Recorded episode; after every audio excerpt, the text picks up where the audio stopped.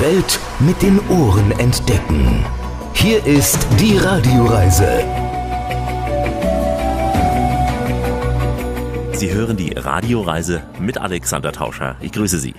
Diesmal geht es in die Kaiserstadt Wien. Wir besuchen die legendären K&K Hoflieferanten. Freuen Sie sich also auf besondere Handwerker, die einst für diesen Kaiserhof geliefert haben, für Sissi und Co. Da ist zum Beispiel der Schmuck für Sissi oder auch die Champagnergläser für die feinen Herrschaften, die Bettwäsche und so weiter. Dahinter stecken ganz, ganz spannende Geschichten, die wir heute ein wenig aufrollen werden auf unserem Rundgang durch Wien. Und äh, wir reden natürlich auch über den Wiener Schmäh, über die Fiakerfahrer, über die Operette, den Opernball, über das legendäre Café Sacher und das Ronacher Theater. Und dabei treffen wir Menschen, die wir so schnell nicht wieder vergessen werden, wie unter anderem auch diese reizende Dame aus dem Herzen von Wien. Liebe Damen und Herren, hier ist die Lady, die schwäbische Jungfrau aus Wien. Ich freue mich sehr, dass ich zu Ihnen sprechen kann, ein bisschen über unser Geschäft erzählen kann, nachdem wir schon 300 Jahre alt sind. Also auf nach Wien. Auf nach Wien, in die Kaiserstadt.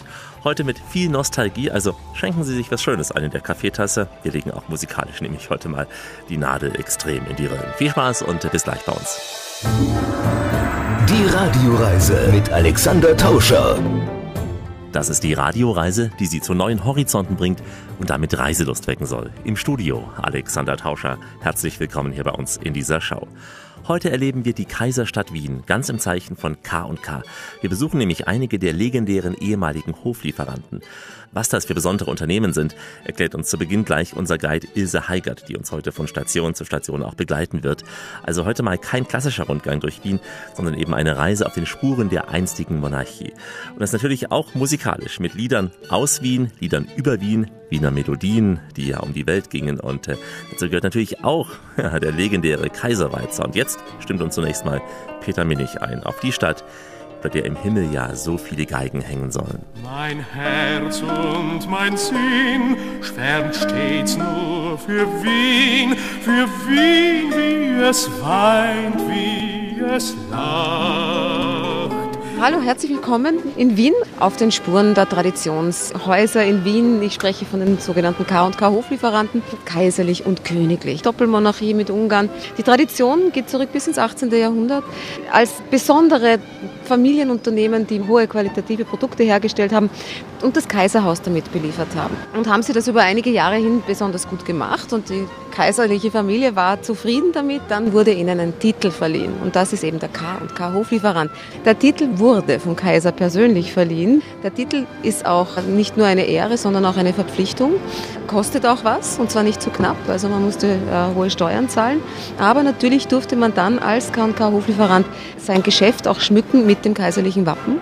So wusste jeder, aha, hier gibt es Qualität, das sind die Produkte, die auch die kaiserliche Familie äh, verwendet, also muss das was Gutes sein.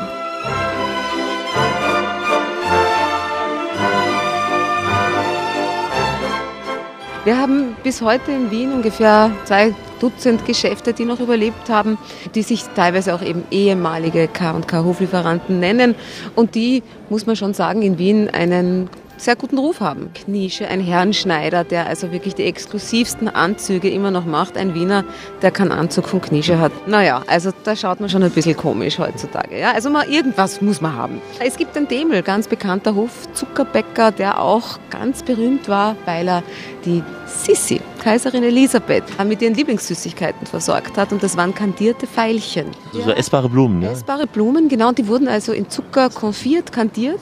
Das heißt eigentlich schmeckt man, glaube ich, die Blütenblätter gar nicht. Auch Rosenblätter kandiert, die hat sie geliebt. Ja, die hat sie immer so daneben genascht. Wir wissen aber, dass die Sissi ja sehr auf ihre Figur bedacht war. Die war ja überschlank, ja. also eine Teile von nicht mal 50 Zentimeter. Wahnsinn, Wahnsinn. Ja, also heutzutage würde man sie ein, ein Topmodel nennen. Die war auch groß, hat auch alles für diese Figur getan, aber ab und zu hat sie sich kleine Sünden gegönnt. Hat sie viel Sport gemacht? Ja, ja, sie hat unglaublich viel Sport gemacht. Sie hat einen eigenen Gymnastikraum gehabt in ihren Schlössern, in Schloss Schönbrunn, in der Hofburg. Sie ist sehr viel geritten, das war ihre große Leidenschaft, Reiten, Jagdreiten. Ja. Sie ist wandern gegangen und sie ist so gelaufen, dass ihre Hofdamen, die waren meistens ein bisschen rundlicher, so nach der Zeitmode, immer schnaufend hinter ihr hergehechelt sind ja, und sozusagen das verflucht haben, dass sie da mitgehen müssen. Also sie war ununterbrochen unterwegs, um ihr gutes Aussehen zu erhalten. Schlumberger, das die Sektmarke in Österreich, auch seit den 1820er Jahren, war früher österreichischer Champagner. Wird auch nach der traditionellen Champagnermethode hergestellt, also Flaschengärung, gerüttelt und so weiter, kann man sogar besichtigen in Wien. Kellereien, ja, werden nur österreichische Trauben verwendet.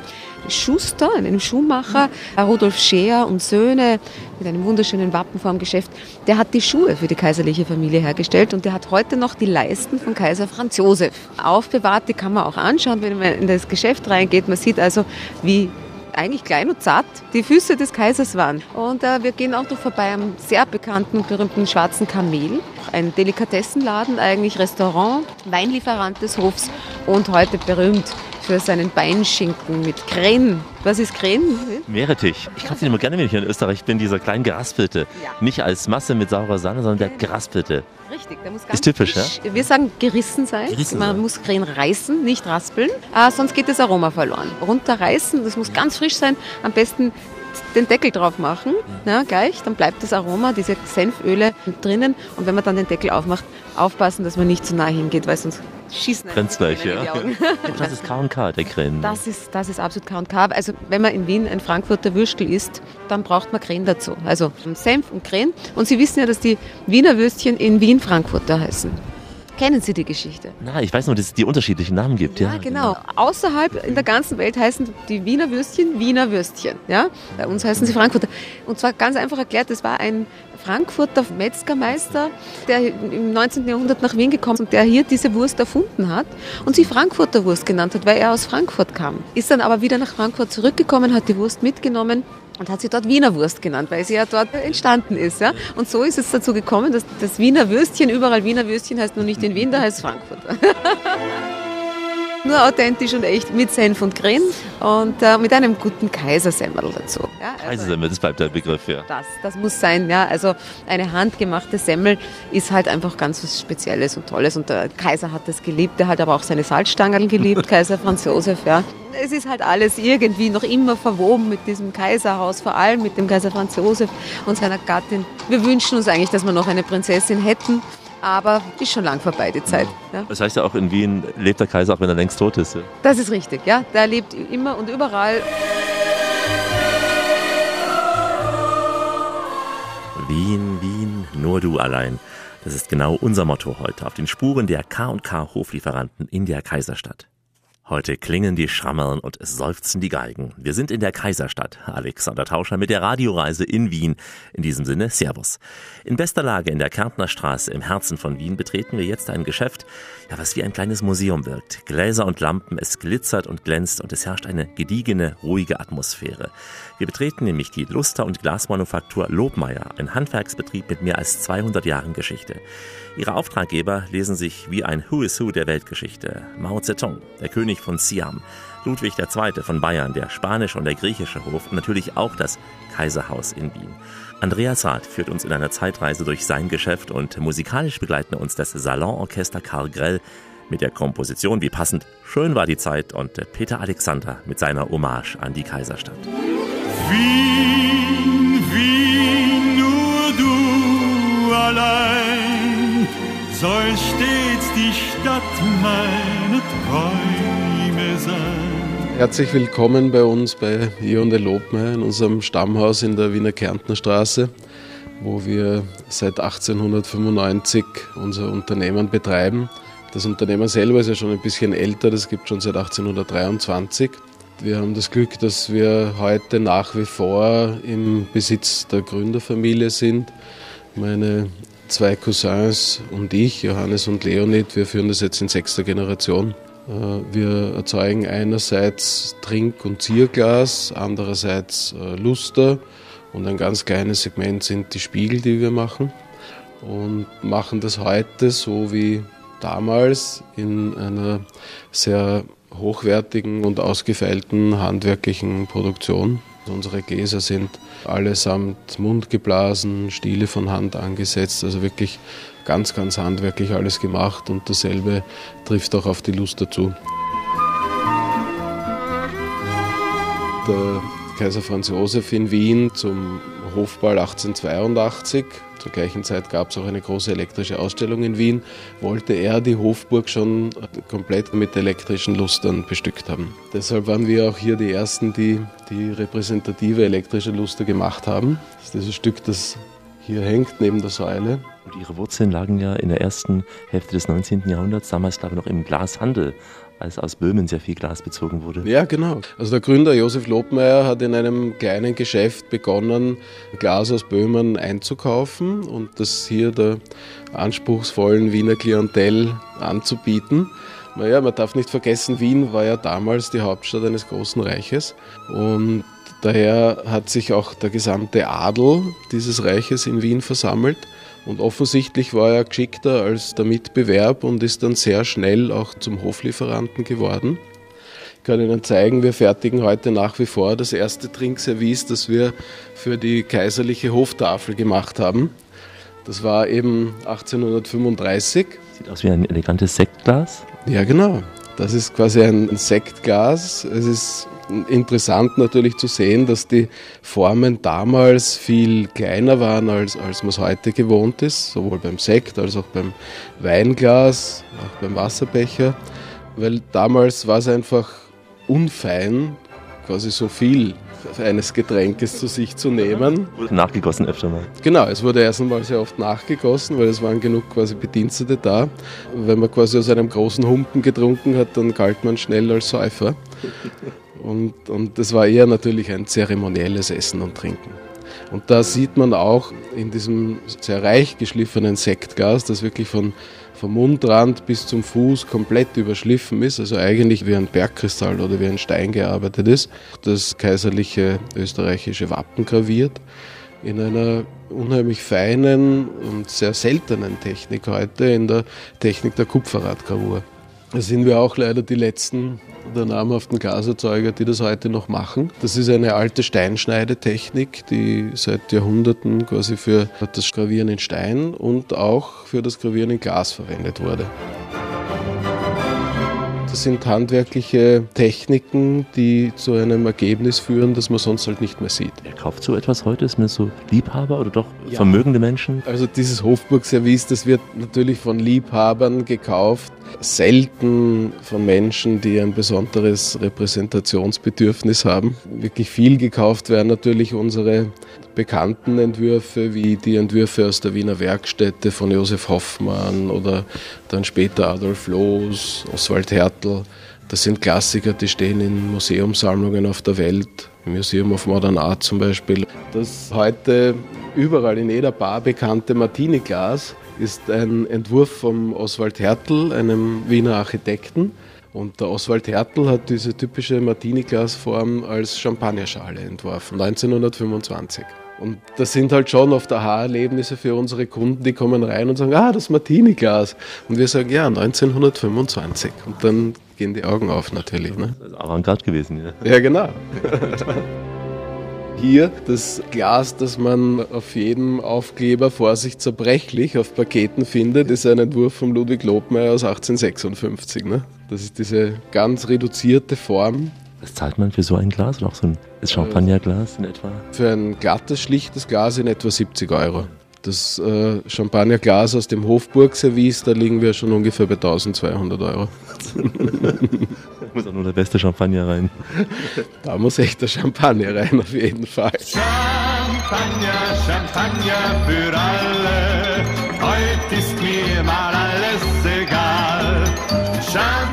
Champagner. Für alle, vielleicht ja auch russischer Sekt, denn auch für den Kreml in Moskau hat dieser Handwerksbetrieb schon Luster gefertigt. Der Herrgott im Himmel muss ein Wiener sein und er hört bestimmt auch die Radioreise, wenn wir heute in der Kaiserstadt sind. Alexander Tauscher ist hier, freut sich, dass Sie mit uns auf dieser Tour sind. Wir besuchen heute berühmte Hoflieferanten der K&K-Monarchie. Dazu gehört zum Beispiel die Manufaktur Lobmeier. In zwei Werkstätten in Wien werden heute akribisch Gläser geschliffen und poliert und es werden diese eleganten Lampen, man sagt ja hier Luster, hergestellt.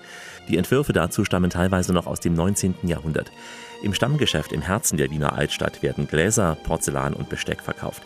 Hier hat uns Andreas Rath empfangen, einer der Gesellschafter, und wir stimmen uns mal auf die alte Zeit ein mit einer Parodie von Robert Kreis auf die Wiener Schmarren und lassen uns dann vom Wiener Festwalzer gedanklich übers Parkett tragen.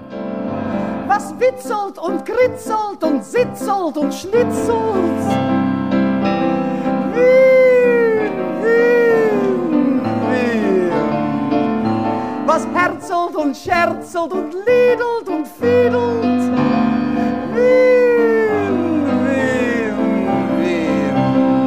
Wien. Unsere Luster finden sich sehr viel in der Wiener Hofburg und natürlich auch im Sommerpalast Schönbrunn und in ganz vielen der Wiener Palais.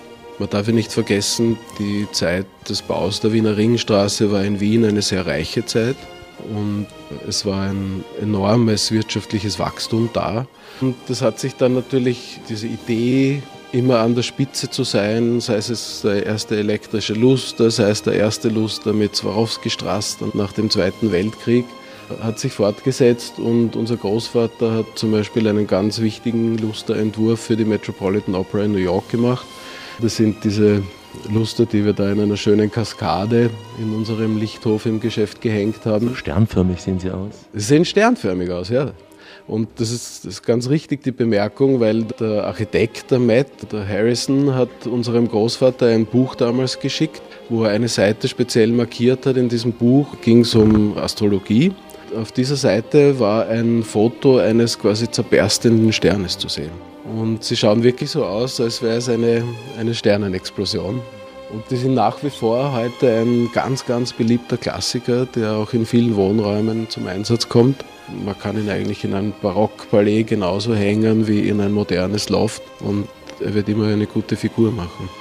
Dann diese selber in New York oder ein größerer dann? Oder sind es mehrere in der Naja, Metropolitan es sind, Opera? sind mehrere und es sind auch zwei verschiedene Typen. Der Luster, den wir über der Kasse hängen haben, in Messing, äh, der stärker dieses Gepräge der 50er, 60er Jahre äh, in sich trägt. Das ist der Typus, der im Auditorium hängt und die hängen dort auch immer in Gruppen, weil die Met ist ein unheimlich großes Bauwerk. Sänger tun sich ja nicht ganz leicht, diesen Raum auch zu bespielen. Das heißt, wenn man in der Met gesungen hat, dann kann man überall singen. So ein Ritterschlag schon, ja. Genau, richtig. You are my lucky star. I saw you from afar. Lovely eyes at me there were gleaming, beaming. I was. Man kann ungefähr sagen, dass der größte Luster, den wir da hängen haben, ist, ist der kleinste, der in der Met hängt. Wahnsinn, Wahnsinn. Naja, die Dimensionen sind dort ganz andere. Ja. Die müssen auch mal wieder vom Staub befreit werden oder gibt es da so Wege? Weil es ist ja doch alles Glas, muss ja auch strahlen. Ne? Ja, die Regel ist, ist so wie bei der Herstellung, Handarbeit walten zu lassen, auch beim Reinigen Handarbeit walten zu lassen.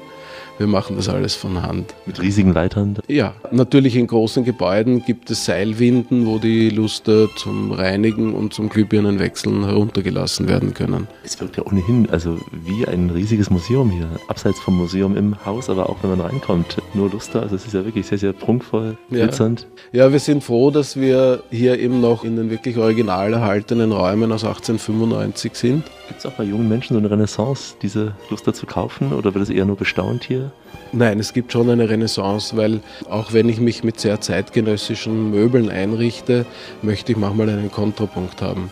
Und da kann ein sehr authentisch gebauter Barockluster zum Beispiel eine sehr gute Belebung im Raum bringen. Und was wirklich eine starke Renaissance ist, die zu bemerken ist, ist, dass äh, junge Menschen ganz stark wieder das Bedürfnis nach Qualität und nach Authentizität haben. Wir arbeiten mit sehr interessanten, international renommierten Designern wie, weiß ich nicht, Michael Anastasiades oder Ilse Crawford. Ich kann mir vorstellen, auch wenn Prominente hier in Wien sind, gerade auch zum Opernball, dass sie bei Ihnen mal vorbeischauen. Ja, wir freuen uns sehr, sondern wir haben wirklich viele internationale Stammkunden. So wie Sie gesagt haben, die Wiener Oper oder auch andere Kulturinstitutionen, auch die Museen ziehen immer wieder Leute an, die oft auch von weit her kommen, um in die Oper zu gehen.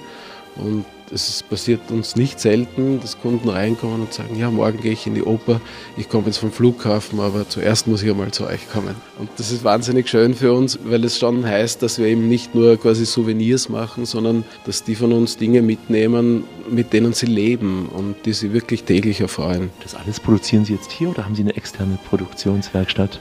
Also wir haben überhaupt erst seit den 1930er Jahren eigene Werkstätten.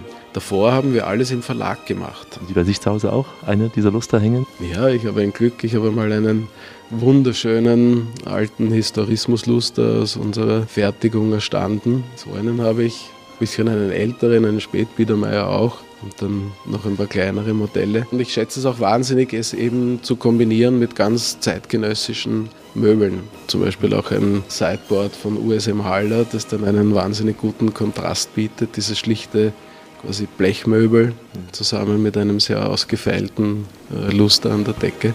Gibt ein sehr schönes Spannungsfeld. Ja, der Mann hat Geschmack. Andreas Rath von Lobmeier, einem der legendären K&K Hoflieferanten. Das, was Sie hören, das ist kaiserlich gut. Die Radioreise mit Alexander Tauscher, heute aus Wien. Als ich bei der Ankunft in Wien ins Taxi stieg, da sagte mir der Chauffeur so ganz charmant, die Deutschen seien hier nicht ganz so wahnsinnig beliebt in Wien. Ja, das wird seine Gründe haben, vielleicht ja auch in der jüngeren Geschichte des 20. Jahrhunderts. Ich sagte ihm, dass wir aber auf jeden Fall die Wiener so sehr mögen und ich vor allem auch. Ja, dieser Dialekt, die Ausdrucksweise, der Humor, wobei ja der Wiener nicht immer so charmant ist wie einst Herr Peter Alexander in seiner Fernsehshow. Der Wiener kann auch mal austeilen. Das kommt aber von Herzen, wird uns gleich Ilse Heigert erklären. Denn wir trafen unterwegs auch noch eine Frau, die sagte zu unserem Guide, zur Ilse, sie sei eine, Zitat, geschlamperte Frau. Also, Heinz Konrad stimmt uns ein auf die Wiener Granteln und äh, das große Wiener Weizerorchester, das sorgt für Schmäh. Na, Fräulein, na, wie haben wir's denn? Na, Hupfensofa. Jawohl, ein schönes Pferdl hätte ich für Ihnen. Haha. Ah, hätten Sie aber ein Scherberl? Na, bitte sehr. Alles, Sie sind eine geschlamperte Frau, das klingt so charmant so. Ja, Sie sind so schlampert, hat sie zu mir gesagt. Und sie hat recht, ja, stimmt, ich bin schlampert. Und wenn man so charmant sagt, ja, und vor allem seine ältere Dame, ist das einfach nur schön, ja, weil man weiß, sie mag einen. Sie würde es nie sagen, wenn sie einen nicht, sie würde mich keines Kommentars würdigen. Aber wenn sie zu mir sagt, na, sie sind aber schlampert, weiß ich, hey, die mag mich, ja. Also das ist so ein bisschen der Wiener Schmäh, da muss man sich dran gewöhnen, ja, wenn man von außen kommt. Es ist nicht immer so leicht erkennbar, wie das jetzt gemeint ist. Ich kann es nur allen Zuhörern empfehlen, lassen Sie sich nicht zu sehr davon verwirren. Ja? Steigen Sie darauf ein. Machen Sie einfach Schmähs zurück.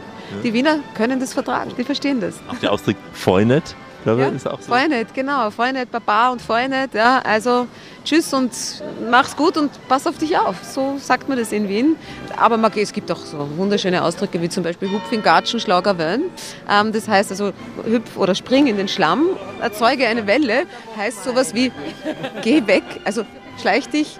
Lass mich in Ruhe. Hupf in Gatschen, Schlager Wön. Das ist ein ganz ein schönes Beispiel für Wiener Dialekt. Ja. Äh, wurde besungen von, ich glaube, Wolfgang Ambros war das. Ja. Also so der Austropop der 80er 70er, 80er Jahre, Ambros, Fendrich, Danzer. Danzer, ja, ja. ja. Das Café Havelka ist gleich ums Eck.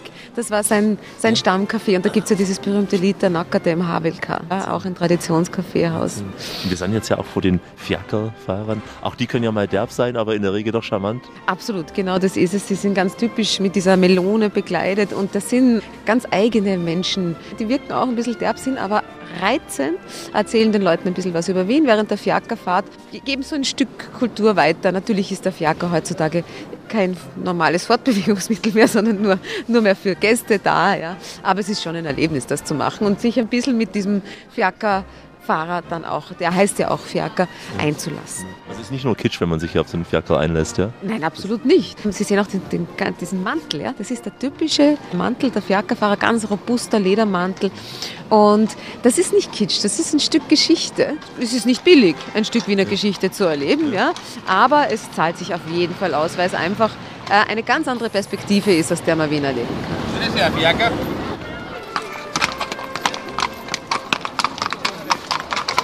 So eine halbe Stunde ungefähr fährt man da und wenn man sich zu viert das teilt, dann ist es ungefähr 20 Euro pro Person. Man kann auch Touren im Fiaker machen, vom Fiaker aus dann die Ringstraße erklären, ja. die Hofburg, man fährt an der Hofburg vorbei am Stephansdom, ähm, über den Graben. Also man sieht alles, was sozusagen wichtig ist für Wien, was die großen Sehenswürdigkeiten sind und in einer ganz ruhigen, entspannten Atmosphäre schaukelt man so dahin.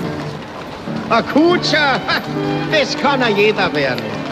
Aber fahren, das können's nur in Wern.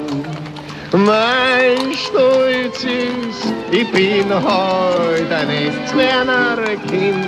Ein Fiaker, wie man nicht alle Tag findet. Musik in Wien, das ist Tradition pur. Wien ist die Weltstadt der Musik. Die Atmosphäre damals war in Wien so, dass äh, Künstler also wirklich vom Kaiserhaus unterstützt wurden und sehr viele Künstler aus diesem Grund Musiker, Komponisten nach Wien gekommen sind, weil sich hier gut gelebt und gearbeitet hat. Und deshalb hat sich Wien so, der Wiener Klassik, die, die Musik hier entwickelt, von Haydn über Mozart zu Beethoven, später dann die Romantik mit Schubert, mit Brahms, auch ein Deutscher, der nach Wien gekommen ist, äh, Bruckner, Gustav Mahler dann späterhin. Also die Tradition, die Geschichte ist lang. Die Oper gibt es seit dem 17. Jahrhundert. Es gab Kaiser, die haben Opern komponiert. Karl VI., der Vater von Maria Theresia, hat Opern komponiert. Sie war gute Opernsängerin. Also das hängt ganz, ganz stark auch mit dieser Count-K-Tradition zusammen. Auch dass dann die Operette später folgte, auch das hängt damit zusammen? Ja, die Operette, das ist natürlich Wien des 19. Jahrhunderts. Walzer, Operette, Johann Strauss, äh, Sohn, damit untrennbar verbunden. Äh, die Fledermaus immer noch die berühmteste natürlich. Das war damals Popmusik, das war das Moderne, das war zeitgenössische Kunst und vor allem war es Entertainment. Die Leute haben getanzt, die haben das geliebt, die leichte Kost. Es waren schwierige Kriege, es gab Napoleon Anfang des, des 19. Jahrhunderts und danach hat man sich so ein bisschen in diese Walzerseligkeit hineinbegeben. Nach dem Wiener Kongress hat sich das entwickelt. Zuerst war der Walzertanz ja ein Skandal, ja? weil man hat sich festgehalten. Man durfte einen fremden Mann, eine fremde Frau einfach so umarmen unglaublich. Ja? Früher hat man immer nur so mit den Fingerspitzen sich berührt bei einem Menuett. Von den, man sagt jetzt, unteren Klassen ja, hat sich dann Polka und Walzer so entwickelt und der Siegeszug des Walzers kam also nach dem Wiener Kongress, weil da ist es salon- und hoffähig geworden, Walzer zu tanzen. Und so hat es auch in höhere Kreise Einzug genommen und Wien war im Walzer-Rausch, im Walzer-Taumel bis zum Ende des 19. Jahrhunderts. Und der Rockstar, der Popstar war Johann Strauss. Sohn, der war so bekannt und so beliebt und so schön, der fesche äh, Shani, wie er geheißen hat, war sein Spitzname, dass die Mädchen und Damen reihenweise in Ohnmacht gefallen sind. Sah so gut aus, ja. Er war wirklich schön. Er hatte einen großen, gezwirbelten Schnurrbart, das ist ein ganz typischen Schnurrbart wallendes äh, äh, schwarzes Haar, schwarze Locken, groß, schlank. Er war 13 Mal verlobt, dreimal verheiratet, mehr muss man nicht sagen. Ach, wie so herrlich zu schauen sind all die lieblichen Frauen gibt auch so viele unbekannte Operetten, die heute gar nicht mehr gespielt werden. Die Zirkusprinzessin, viele andere auch, die man gar nicht so kennt. Also es gibt ja nicht nur die Fledermaus und äh, das Weiße Rösse, noch viel mehr. Absolut viel mehr. Und es gibt ja die drei Epochen, die goldene, die silberne, die bronzene Operetten. Johann Strauss war das dann, dann war es Leha, dann war es dann Robert Stolz, wir haben das Weiße Rössler angesprochen. Aber es gibt sehr viele. Es gibt zum Beispiel von Karl Michael Zierer eine Operette, die heißt Der Fremdenführer. Ja, bin ich passt zu dir? Ja? ja, passt zu mir. Das hat mich, das gefällt mir sehr. Und diese Operetten werden auch immer wieder mal neu gespielt gespielt. Der Klang der Operetten wird uns weiter begleiten und vor allem auch ganz entzückende Wiener.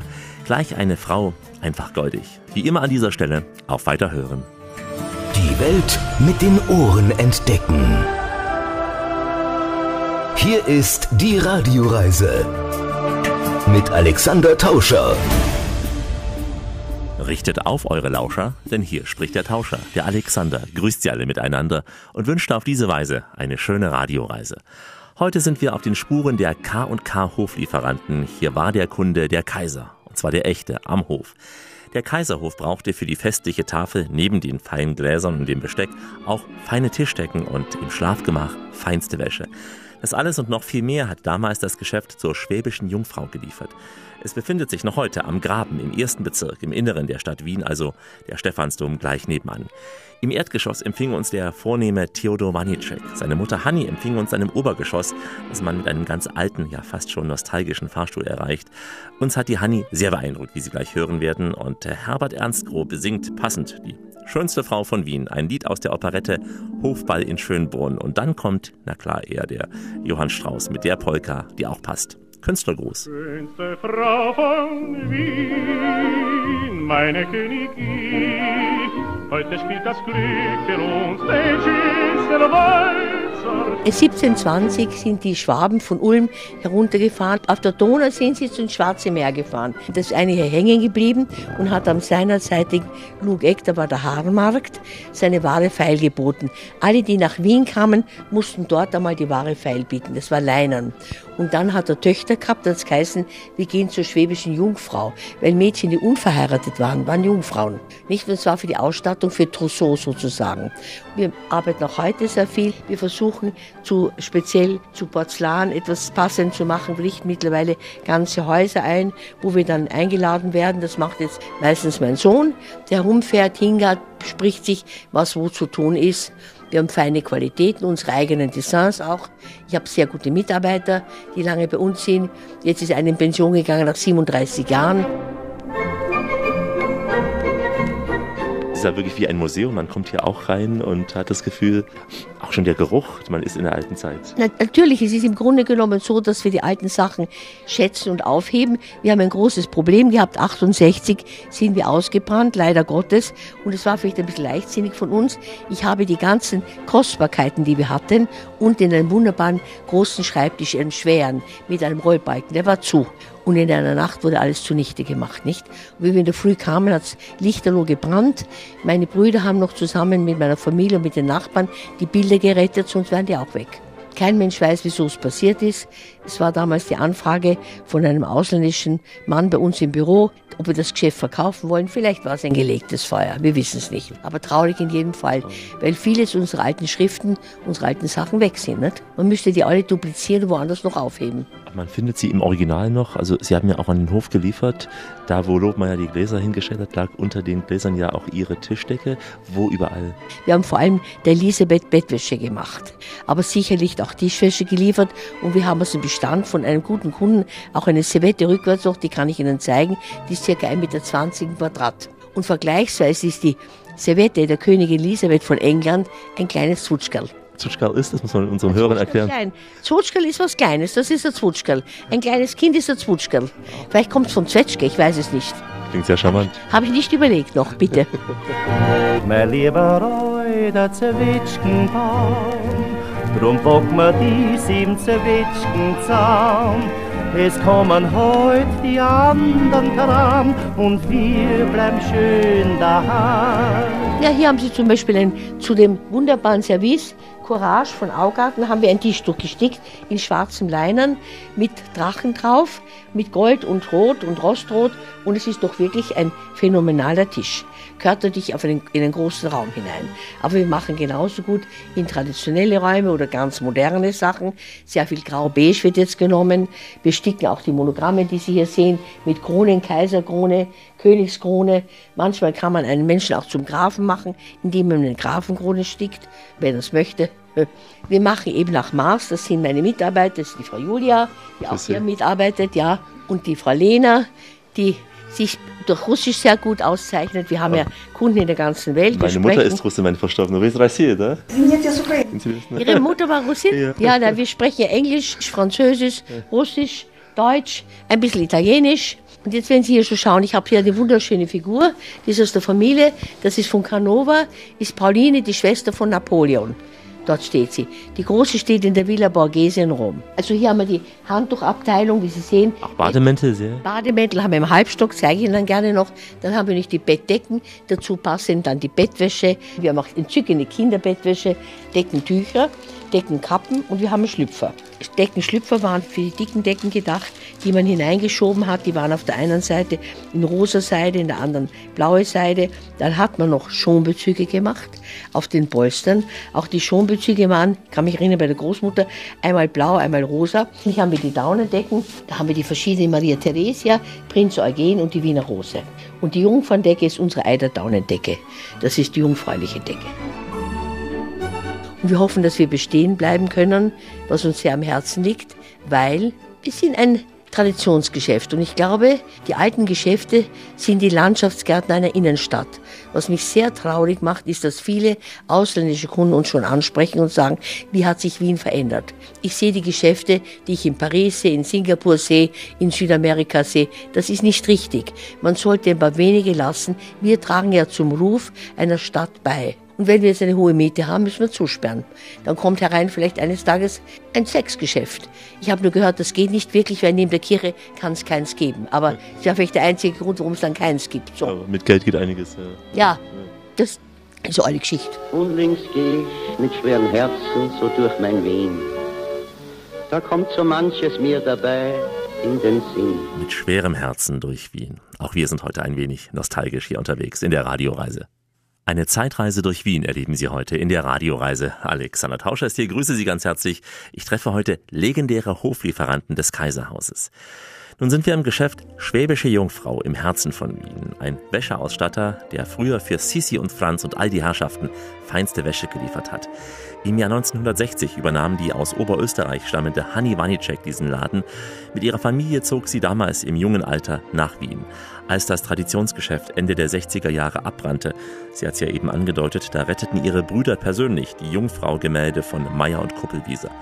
Heute liefert Hanni in alle Welt, an den malaysischen Hof oder auch an den Sultan Pahang. Lassen wir Hanni weiter plaudern über ihre Kleider und später auch über sich selbst. Begleitet wird sie von Friedel Lohr und Mimi Kurz sowie Karl Terkal mit dem Chor der Wiener Staatsoper. Hier ist der Weibermarsch gleich und dann der Walzer von den Bandner Models.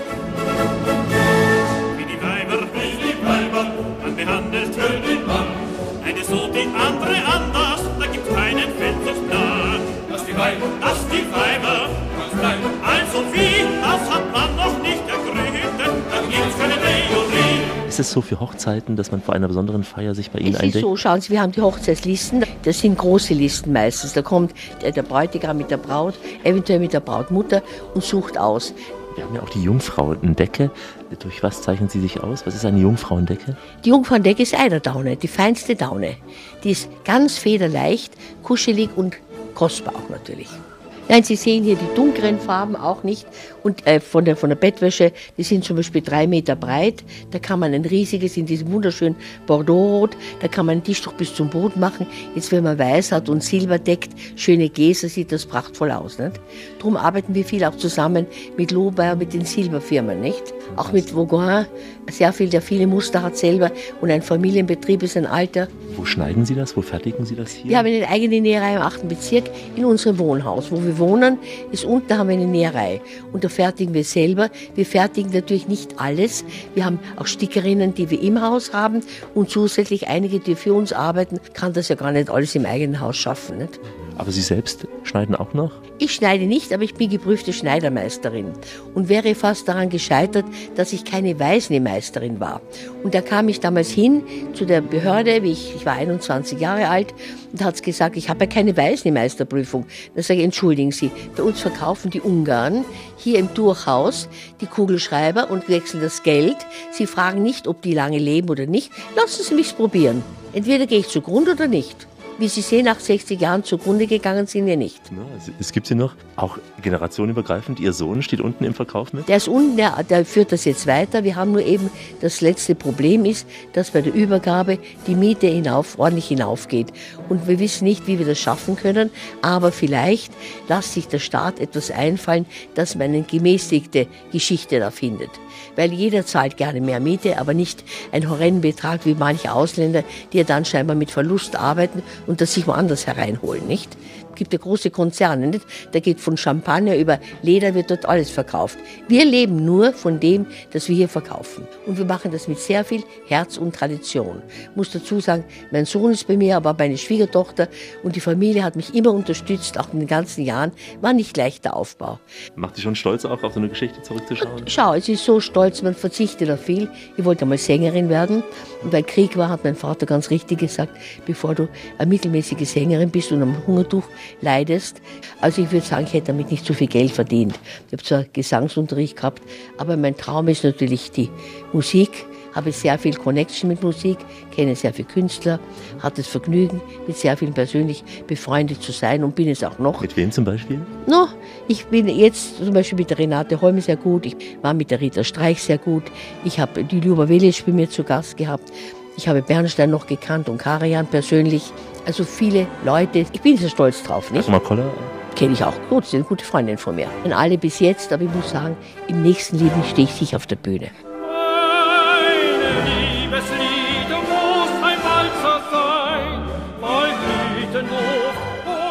Der Opernball war ich zu Beginn, aber jetzt gehe ich nicht mehr. Es ist für mich fast ein bisschen ein Maskenfest geworden. Außerdem muss ich das nicht mehr haben. Ich hatte es, ich war auf den ersten Opernbällen, wo man noch mit langen Glacé-Lederhandschuhen gegangen ist.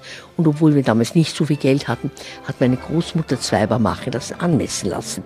Über den Ellbogen, weil, wenn die einer verschwitzt in mein Kind, ziehst du es um. Weil eine Dame, ein junges Mädchen, hat ja, das bis daher war wunderschön, Glacé-Leder. Heute haben es Kunststoffsachen an, nicht?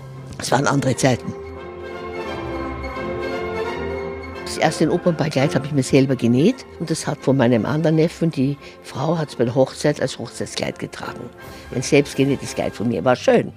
Wir haben Sultane eingerichtet und wir haben Flugzeuge eingerichtet und Schiffe. Wir haben ja viel gemacht. Wir sind, das war der Sinn der Sache. Wir sind sehr stolz drauf. Aber wir bedienen ja auch jemand, der kommt und wenig hat. Ich weiß, was es heißt, mit wenig zu beginnen. Aber meine Eltern haben mich gelehrt, kaufe Qualität und das haben wir nicht auch weitergegeben an unsere Kinder. Mein Sohn ist genauso werde ich hier hoffentlich noch eine Weile stehen. Hoffentlich, hoffentlich. Ja, ich werde 102 und dann habe ich gesagt, vielleicht werde ich sogar zehn Jahre drauflegen. So wie der Hestos, der ist ja auch noch Ja. weit über 100. Und dann werde ich mich ausstopfen lassen, stelle mich in die Auslage. Schön. Gut. Und dann auf der Bühne wieder, ja. Ja, nein, im nächsten Leben, im nächsten Leben. Für dieses Leben ist es ja schon zu spät. Aber im nächsten. Na, ich habe nicht zu viel versprochen, oder? Diese Dame ist einfach Kult. Reizend ist sie. Wir kommen nochmal bei ihr gleich vorbei in der Sendung, versprochen, aber wir wollen erst noch einen anderen, weiteren sehr wichtigen K&K-Hoflieferanten besuchen. Hier ist Rias, eine rundum inhaltsreiche, angenehme Sendung. Die Radioreise mit Alexander Tauscher. Grüße Sie heute aus der Kaiserstadt aus Wien. Die Kaiserin von Österreich, Sissi, sie war ja eine Ikone der Weiblichkeit. Eine Frau, die Schmuck geliebt hat. Die berühmten Sissi-Sterne mit 46 Brillanten, sie stammen aus der Juwelierschmiede Köchert. Das Stammgeschäft befindet sich seit dem 19. Jahrhundert am Neuen Markt, also auch im Herzen von Wien. Mitte des 19. Jahrhunderts wurde dieser legendäre Haarschmuck erfunden. Er ist der ganze Stolz von Christoph Kirchert, aber nicht nur. Der Juwelier plaudert gleich noch über die besonderen Perlen seines Hauses. Und äh, die große Greta Keller, sie schwärmt von Wien und das große Wiener Rundfunkorchester spielt uns von Robert Stolz die Melodie Einmal im Mai. wird bei Nacht erst schön.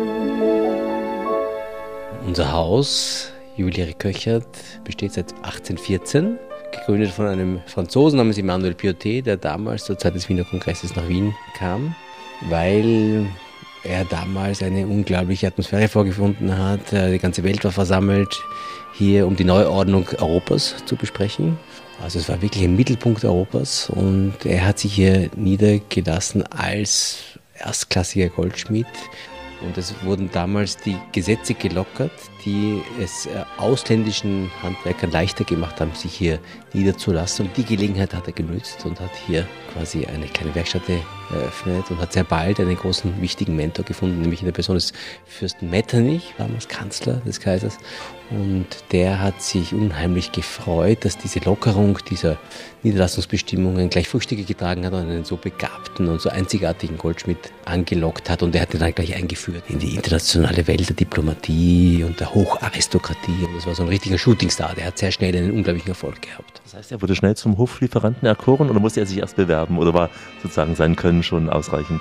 Er hat sehr schnell begonnen, für den Hof zu fertigen, nämlich die Krönungsinsignien für den König Ferdinand damals noch als König von Lombardo, Venetien. Das hat aber noch nicht geheißen, dass man Hoflieferant war. Da musste man sich bewerben äh, um diesen Titel.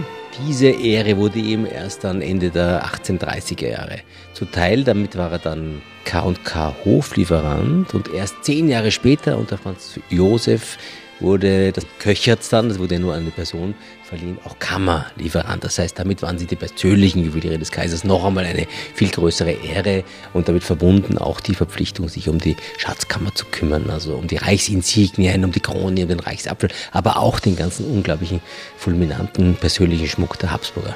Dazu gehört ja auch der Schmuck für Sissi, der ihr Haus sicher am berühmtesten gemacht hat. Die berühmten Sterne, die Brillantsterne, die sie sich in ihr Haar geflochten hat. Sie hatte so wunderschönes, langes Haar, das ihr bis zur Hüfte und darüber hinausgegangen ist. In dieses Haar hat sie sich gerne immer wieder ihre Brillantsterne hineingeflochten. Dann erzählte ich die Geschichte, dass sie eine Aufführung der Zauberflöte gesehen hätte damals und die Königin der Nacht war ein bisschen ihr nachempfunden, auch mit langen Haaren. Und einem Kleid mit Sternen drauf und in diese Haare hinein als Königin der Nacht waren Sterne hineingeflochten und sie hat sich eben in dieser Figur der Königin der Nacht selber erkannt natürlich. War es eine Art Auftragsproduktion der Sisi, diese Sterne, die bei Ihnen hier gefertigt wurden? Ja, und zwar eben 27 auf einmal. In einer, gibt es noch ein Foto äh, eines Etuis, wo diese 27 Sterne drinnen sind. Sie hat aber dann im Laufe des Le Lebens Geschmack gefunden an Diamantsternen und Perlensternen und hat dann noch viel mehr gesammelt. Hat also eine ganze Menge von diesen wunderbaren Schmuckstücken ihr, ihr eigen genannt und äh, deshalb sind die eben auch so berühmt geworden. Werden auch noch von Kunden nachgefragt. Wir fertigen die eigentlich ungebrochen immer noch, nämlich genauso wie sie damals auch waren, nach den Originalentwürfen, in der gleichen Größe, also ganz groß. Das ist für die bisschen größeren Brieftaschen, das ist dann so zwischen 10.000 und 15.000 Euro pro Stern, aber auch kleine Anhänger, kleine Ohrstecker, kleine Broschen, geht los so ab 300, 400 Euro ungefähr. Ihr ist aber eine Schatulle mit all diesem wichtigen, teuren Schmuck. Wir hüten quasi einen richtigen Schatz mit alten Schmuckstücken, die wir nach und nach wieder versuchen zurückzukaufen und sammeln für unser Archiv. So Schmuckstücke, die besonders repräsentativ sind, die besonders viel erzählen eben über unsere Schmuckgeschichte, über die verschiedenen Epochen und so weiter. Und äh, die sind hier bei uns im Safe und äh, bei ganz besonderen Anlässen holen wir die raus und präsentieren die. Der Safe ist jetzt ja kein Metall-Safe wie bei der Bank, sondern wirklich ein Holzschrank, der erstmal so gar nicht safe ausschaut, aber drückt der Schein da? Also es ist ein Metallsee aus dem 19. Jahrhundert, ich schätze ihn also 1850 ungefähr.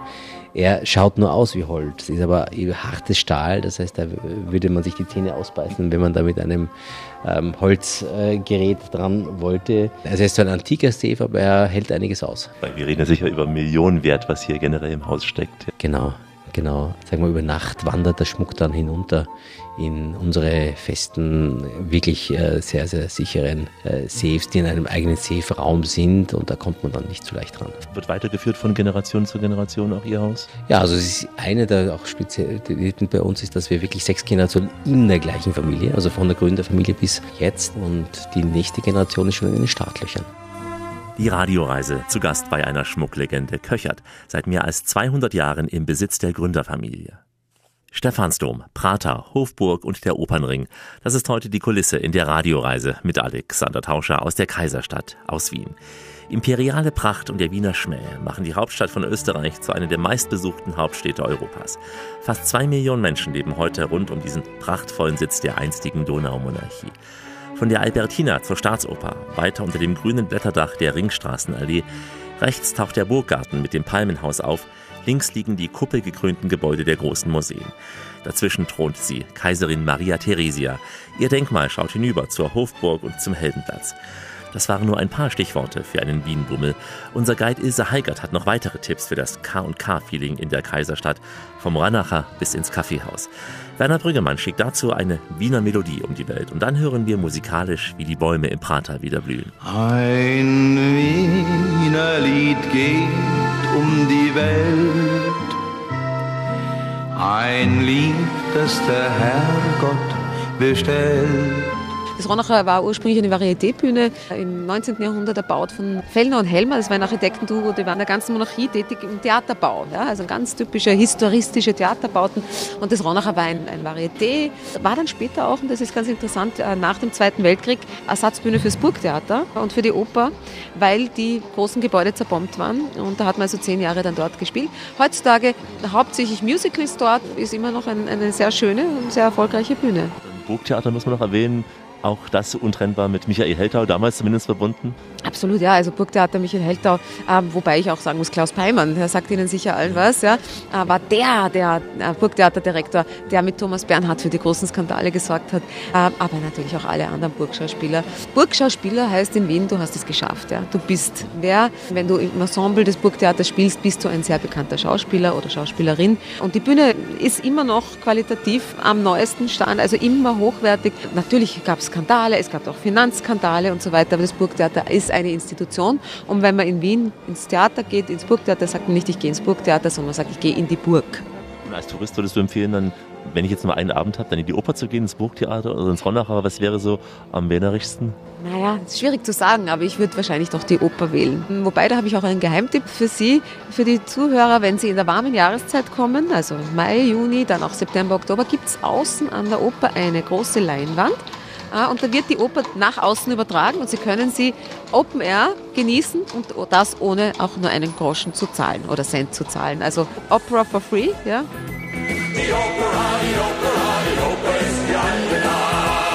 Ansonsten, man kann Stehplätze in der Oper buchen, die kosten 3,50 Euro bis 4 Euro. Man muss nur noch gut äh, stehen können, weil so drei bis vier Stunden stehen ist natürlich anstrengend.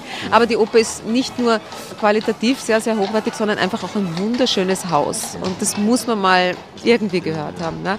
Und vor allem dann auch klassisch, nach der Oper geht man ins Sacher. Ne? Geht mal rein, ja? Genau, das Hotel Sacher ist ja direkt hinter der Oper, in der Philharmonikergasse. Und die Tradition gibt es schon seit ewig. Ja? Früher ist man dann mit den Ballettratten, wie man das kennt, Ballettmädchen ins Separé gegangen, ins Sacher. Ja, wer weiß, was dort alles passiert ist.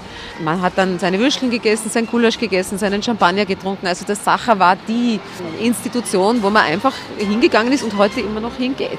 Nicht nur um eine Torte zu essen, einfach so rein, ein Glas Champagner reicht. Ganz richtig. Natürlich, die Torte ist auch eine wichtige Sache, aber die Torte isst man eher am Nachmittag, ja? nicht so sehr am Abend, weil mit dem Schlagobers, da kann man dann wahrscheinlich schlecht schlafen. Schlagobers wissen Sie, was das heißt, ne? Schlagsahne, ja? Schlagsahne, genau, aber wir sagen dann nur Schlag, also eine Sache mit. Schlag. Ja? Ja, sagt ja auch so verschiedene Begriffe für Kaffee. Ihr habt den Pharisäer, ihr habt den Einspänner. Was habt ihr noch? Den, Fiaker, den Einspänner, den Franziskaner, äh, die Melange, das ist natürlich das berühmteste, die Wiener Melange, ein, ein, ein starker Kaffee mit Milch und Milchschaum, besser als ein Cappuccino, muss ich sagen als Wiener. Alles Mögliche. Es gibt den sogenannten verkehrten Neumann, das ist ein Milchkaffee, ja, also so wie ein Kaffee Latte, einfach verkehrt, mehr Milch als Kaffee. Und dann gibt es natürlich noch Kaffee mit Alkohol, den Mar Maria Theresia Kaffee mit Orangenlikör und alles Mögliche. Also man kann sich durch die Wiener Kaffeesorten wochenlang durchkosten. Ich habe so noch als Kind in Erinnerung, dass man da so mit Zeitungen sitzt, an so einem langen Stab die Zeitung dran klebt. Ist es heute auch noch so? Absolut, es ist genauso. Und zwar dieser Zeitungsständer, wie wir dazu sagen, wurde von einem Wiener erfunden, eben für die Kaffeehäuser, weil wenn man dort die, die, die Zeitungen einfach so auflegt, werden sie natürlich zerstört. Jeder legt sie wieder anders zusammen. Nach dem dritten, vierten Gast ist die Zeitung kaputt. Und wenn man sie in diesen Ständer hineinspannt, überlebt sie alle Leseattacken der Gäste. Und das ist heute immer noch so. Ich sage jetzt mal das Café Landmann, das Café Zentral, das Café Demel, das Café Sperl im sechsten Bezirk, ganz berühmt. Aber es gibt hunderte schöne kleine Kaffeehäuser. Café Bräunerhof war Thomas Bernhards Lieblingscafé. Und da geht man rein und man bestellt sich einen Kaffee und ein Glas Wasser dazu. Das ist Tradition, weil damit man den Gaumen reinigt. Auch natürlich, weil Kaffee äh, dehydriert und Wasser kriegt man immer gratis nach. Gutes, frisches Wiener Hochquellwasser aus den Alpen. Und dann kann man dort sitzen. Stunden, eine Stunde, zwei Stunden, drei Stunden. Der Kellner kommt nicht und fragt, ob, ob sie noch was ich wollen. fragen, ob er dann irgendwann sagt, jetzt bitte mal wieder was bestellen? Er muss ja auch Geschäft machen. Nein, traditionell ist es nicht so. Es gibt sicher moderne Kaffeehäuser, wo das passiert, aber wenn Sie in ein Traditionskaffeehaus gehen, passiert Ihnen das sicher nicht. Da lasst Sie dort einfach sitzen. Zum Beispiel der Demel, ja, K&K Hofzuckerbäcker, da ist die Tradition, das sind nur Kellnerinnen im schwarzen äh, Outfit mit Schürzchen und die fragen dann in der dritten Person, haben gewählt die Herrschaften? Ja, das ist immer noch so, ja. Und auch junge Leute gehen da gern hin und, und lesen einfach mal eine Stunde ungestört Zeitungen. Für kein Geld. Ja? Auch so der Ort, wo die alten Wiener so grantlern über die Politik, schimpfen über Herrn Bundeskanzler und die marode Regierung. Ist es so der Ort hier? Ja, das ist im Kaffeehaus, aber da muss ich sagen, da ist eher noch der Würstelstand der Ort, wo sich wirklich alle treffen, vom Kanzleirat bis zum Straßenkehrer, ihre Wurst essen und, und politisieren und ein bisschen schimpfen und ganteln und es ist alles schlecht. Früher war alles besser. Früher war ja auch vieles besser. Das muss man sagen, ja, natürlich, je älter man wird, umso mehr denkt man das, aber es stimmt auch teilweise. Wo sind die Zeiten dahin, als es noch gemütlich war in Wien? Die guten alten Zeiten, wir halten sie fest für einen Moment heute hier in der Radioreise aus der Kaiserstadt. Die Radioreise mit Alexander Tauscher geht langsam in die Schlussetappe. Heute unterwegs in der Kaiserstadt Wien. Wir treffen gleich noch einmal die reizende Hanni Wanicek, ein echtes Original, die Chefin der Schwäbischen Jungfrau, ein K&K Hoflieferant einst. Früher war sie ja oft auf dem Opernball und äh, früher traf sie viele, viele Promis, wie sie uns gleich erzählen wird. Und davor bringt uns Ilse noch zum Opernball, jetzt auch musikalisch mit Liane Augustin und dann der berühmten Fächerpolonaise vom eben Wiener Opernball.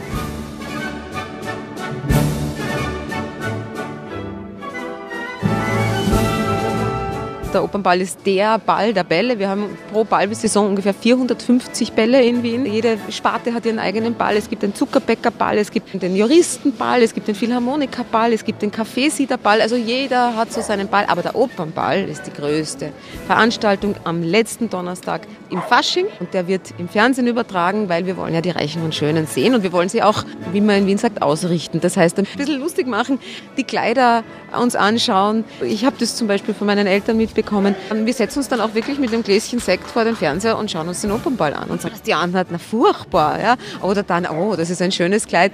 Und es ist einfach auch diese Eröffnung mit, mit den Debütantinnen und Debütanten, diese schwarz-weiß Muster, das da gezeichnet wird. Es ist was ganz Besonderes und man muss sich auch vor Augen halten, die Oper wird für nur eine Nacht in einen Ballsaal verwandelt. Was das an Logistik, an Arbeit bedeutet und an Organisation. Am nächsten Tag ist wieder Vorstellung. Ja?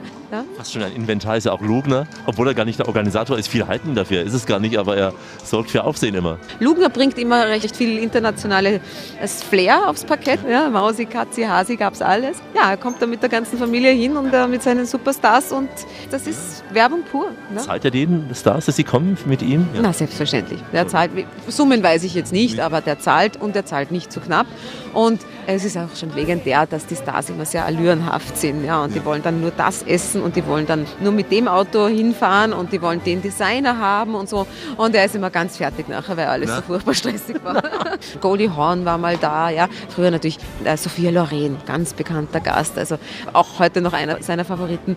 Hatten auch Skandalgäste, das war diese Geliebte von Silvio Berlusconi, weil die Partys gefeiert haben, die nicht ganz jugendfrei waren. Äh, Melanie Griffiths war hier, es war Pamela Anderson hier mit Kid Rock ja, im Frack. Das war super. Also das war ganz ein eigener Abend. Das war beim Opernball in Wien von Anno dazumal. Da erklangen die Walzer vom Strauß und Souper. Sie kennen ja wahnsinnig viele Prominente hier in Wien. Ja, Georg Samal habe ich kennengelernt bei einer Freundin, die war sehr gut mit ihm befreundet, hat ein kleines Abendessen gemacht, da war ich zu Gast. Das liegt vielleicht 20, 30 Jahre zurück. Ein sehr netter, charmanter Mann, sehr nett. Aber viele andere auch. Ja, wer zum Beispiel? Gerne, aber wir haben zum Beispiel für Udo Jürgens Bademäntel gemacht. Er hat jahrelang seine Bettwäsche mit ihn gemacht und war auch Kunde, war oft bei uns im Haus. Der berühmte ist- Bademantel, den er immer dann nach der ersten Halbzeit getragen hat. Einen, ja, er hat weiß und dann haben wir ihm eine für Niederösterreich gemacht in gelb-blau, weil das musste für gelb-blau für Niederösterreich sein. Lange her, war, war gut, war oft da, sehr, steht auch in unserem Gästebuch. Ich habe auch viele andere gut gekannt. Pavarotti, mit dem war ich Abendessen. Aber da war er noch ganz so jung und unbekannt, Und noch schlank wahrscheinlich. sehr schlank und sehr fest, 72, ja. Und viele andere auch. Und ich habe mit dem Bernstein in der Küche eine Wurstsemmel gegessen, weil er Hunger gehabt hat. Haben wir dort bei den Deckerleuten, es war niemand mit uns in der Küche, wir waren allein, haben wir die Küche aufgemacht. Semmel haben wir gefunden, Wurst haben wir gefunden, haben wir Wurstsemmel gegessen miteinander. Ja, lustig. Ja, den Rest hebe ich auf für später. Aber Renate Holl muss man noch erwähnen, die kennen Sie auch. Die Renate Holm ist mein Liebling, meine alte Freundin. Und ich muss Ihnen sagen, eine Frau mit so viel, so viel Disziplin wie sie findet man selten. Sie ist eine herrliche Sängerin, hat in der ganzen Welt gesungen und hat eine wunderbare Stimme und ist ein besonders guter Mensch, der sich sehr um Tiere kümmert.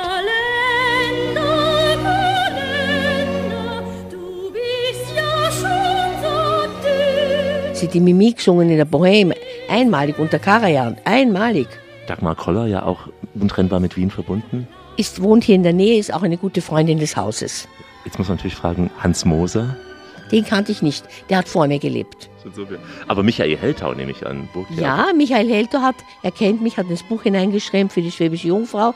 Ich habe sogar ein Tischtuch, das habe ich ihm verkauft, ein wunderschönes, hellgrünes mit kleinen griechischen Figuren. Ist auf einem Foto. Er ist ein besonders begabter, auch reizender Mensch.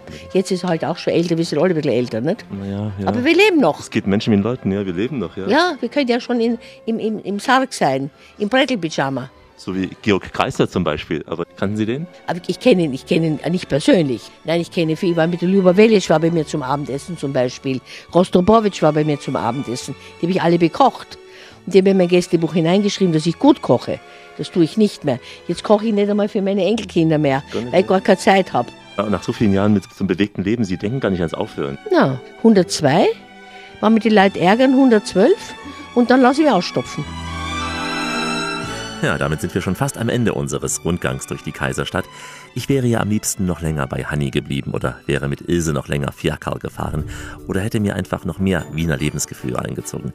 Das können Sie gern tun, meine Damen und Herren, denn wir bieten auch in Wien die kostenfreie Urlaubsverlängerung an. Unter www.radioreise.de finden Sie die Sendung als Podcast zum Nachhören. Wann immer Sie wollen, wo immer Sie wollen und vor allem auch wie oft auch immer Sie wollen. Hier finden Sie auch eine Wienreise, die Sie zu all den Sehenswürdigkeiten bringt, vom Stephansdom bis in den Prater www.radioreise.de. In den Blogs gibt es die Texte und Bilder unserer Reisen und die aktuellen Infos wie immer bei Facebook und überall da, wo der moderne Mensch heute noch so unterwegs ist. Ich verabschiede mich in den Sprachen der Welt, die Sie in Wien garantiert hören werden, denn die ganze Welt, die liebt ja ihr Vienna. Goodbye, au revoir, adio, ciao, hey, farewell, tschüss, salam alaikum und shalom. Ich habe sehr viele Russen in Wien getroffen, die sagen Ihnen ganz freundlich, das Vidania und der Wiener natürlich in äußerster Freundlichkeit, Servus.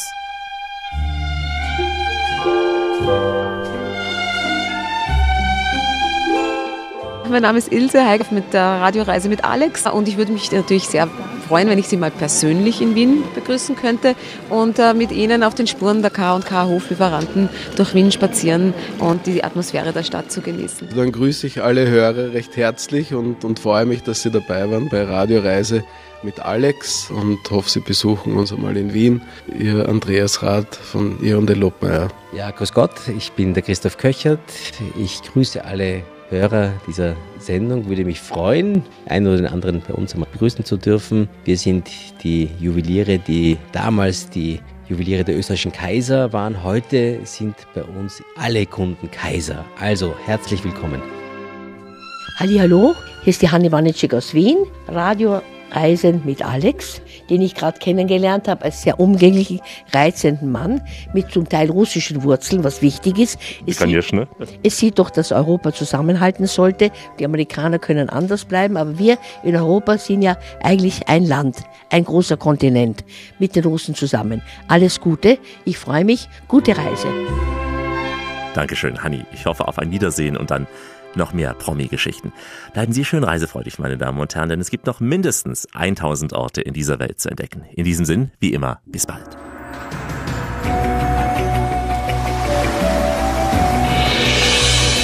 Wenn du es spürst, machen wir alles richtig. Die Radioreise mit Alexander Tauscher. Die Welt mit den Ohren entdecken.